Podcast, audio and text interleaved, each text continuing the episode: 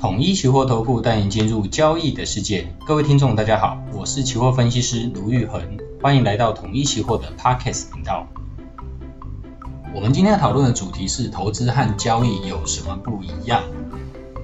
一般来说，我们会去投资股票、投资房地产啊，但是期货的话呢，我们会讲是交易期货。外汇的话呢，我们一般也会说是交易外汇。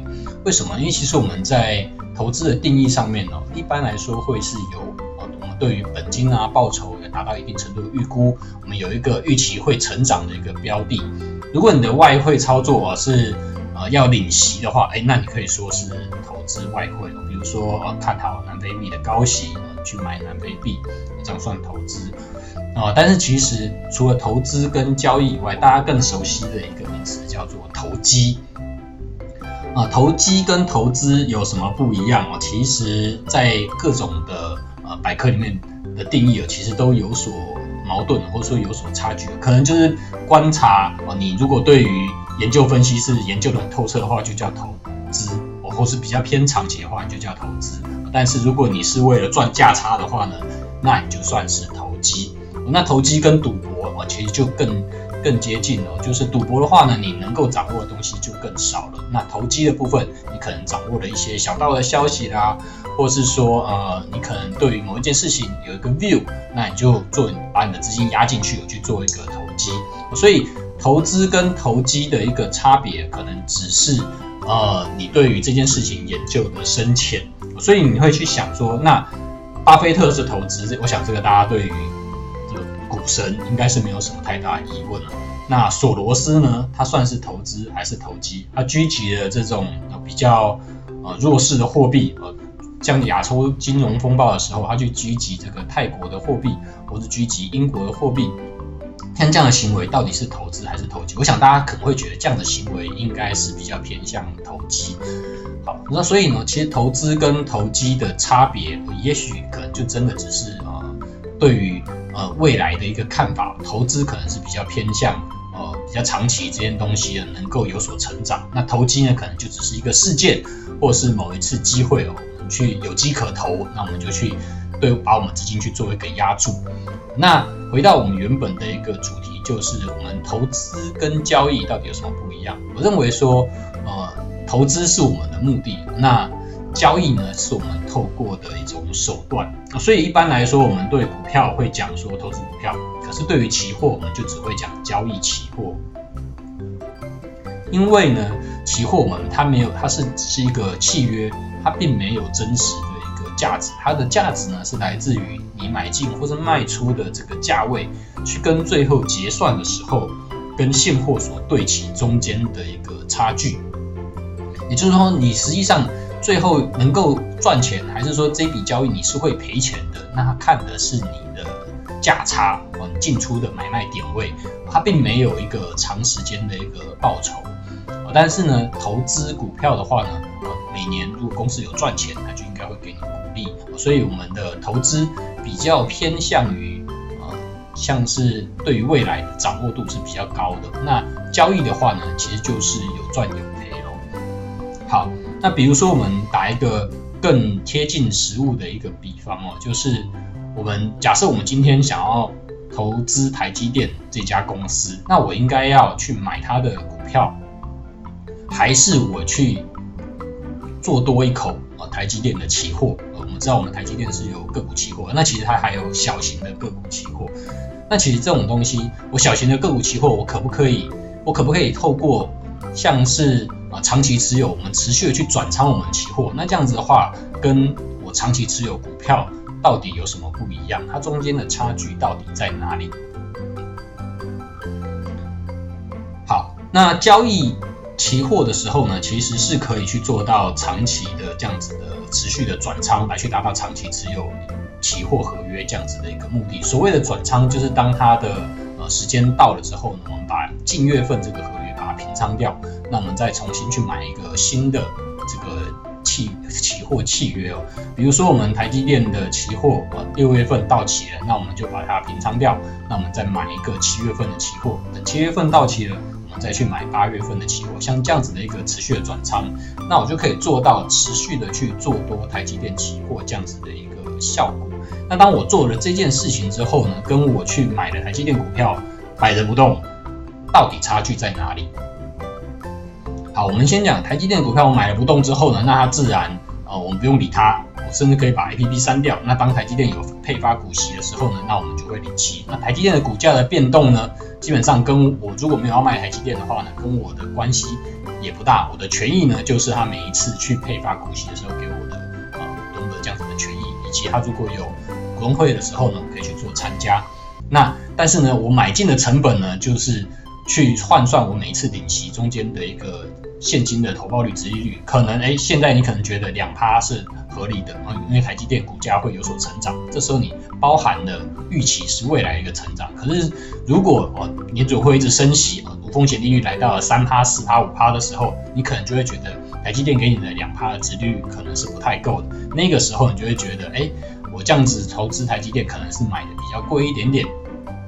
好，那这边是投资股票的状况。那我投资台积电期货的时候，应该说我交易台积电期货，我透过长期的把它。啊，去做转仓，那它有领股息的时候呢，它有配发股息的时候，台积电期货也会把权益数退还给我，所以基本上，呃，股息的除权除息啊，对台积电的期货来讲，其实是没有权益上的一个影响，而是看它日后的股价能不能够持续往上走，它的期货价格能不能够往上走，在我把它卖掉的时候，我能不能够赚钱？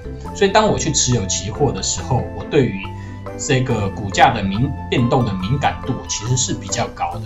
那我们打一个大家可能比较容易理解的比方，我们去投资股票，其实就比较像是去投资房地产。可是你去做交易期货的时候，你是用现金去压住房地产的涨跌。哦，同一间房子如果涨跌了五趴六趴的时候，你如果是投资，你可能感觉并不大。第一个，你的交易成本可能比较高；第二个，你如果房子没有要卖的时候，它涨五趴六趴，对你来讲影响并不大。可是如果你是压住房子的涨跌的时候，那这时间这个感觉上其实就差很多了。比如说我们拿一千万去买房，那房子涨五趴六趴的时候，可能是涨五十万，你可能感感觉上是差落差并不大。可是如果你是用两百万的保证金，去押注一间一千万的房子，会涨还是会跌？当它涨了五趴，涨了五十万的时候，那你可能是从两百万赚到变成两百五十万。那对你来讲，你是赚了四分之一，报酬率是达到呃二十五个 percent 哦。那你会觉得，哎，这样子是赚非常多钱的，你可能就会非常的兴奋，非常的开心。可是如果你是呃押注错边了，比如说今天不是涨了五十万，它今天是跌了五十万，那房价可能从一千万变成九百五。你如果是买房的人，可能感觉也没有这么影响那么大。但是如果你是用杠杆，你用保证金去压住，你保证金就有两百万，今天损失了五十万，那你损失一次是二十五个 percent，只剩下一百五十万，那对你来讲就是一个比较大的损失哦。所以当我们在做股票的时候呢，我们用股票期货来去代替它，的确我们有一些优势。我们用股票期货来去做股票的交易，其实它是有三个优势。第一个就是它的呃交易成本其实比较低的，嗯，你用你去想想看，我们用如果现金去压住房地产的涨跌，跟我直接去买房，那当然是直接去买房，它的资金转移的是比较大的，所以它的税负啦，它的交易中间的这些呃成本都会是比较高的。如果你只是用现金去压住它的涨跌的话，那它的交易成本当然是比较低。其实这个也反映在呃股票跟期货的。呃，税率其实是不一样的。期货的税率是不管你是买还是卖，都是收契约金额的十万分之二。但是股票的时候呢，你只有在卖出的时候要收你的呃股票价值的千分之三。你在买进的时候是不用的。那千分之三跟十万分之二，或者我们把十万分之二买卖都加起来，啊，变十万分之四，相差其实是七十五倍哦。七十五倍是什么样的感觉？如果你的你做你去买台积电的股票，你所缴的金额。那基本上，假设你缴了三千块好了，那但是三千块七十五倍的话，那其实你如果去交易期货的话呢，那你只需要付四十块哦，一个是高铁的这个来回票，另外一个呢是一杯饮料，四十块可能连一杯饮料都不到哦，所以其实你去做现金的押注的时候，当然它是有低交易成本的一个这样的优势。第二个优势就是我们在去交易期货的时候，它有一个杠杆的这样子的一个效果。我们前面有提到，如果我是用两百万的保证金去压住一千万的房地产的涨跌，那我的杠杆呢就是五倍。那诶原本只是动个五趴，但是呢对我来讲，我的保证金就是成成长了，或是损失了二十五趴，那我的杠杆就是五倍。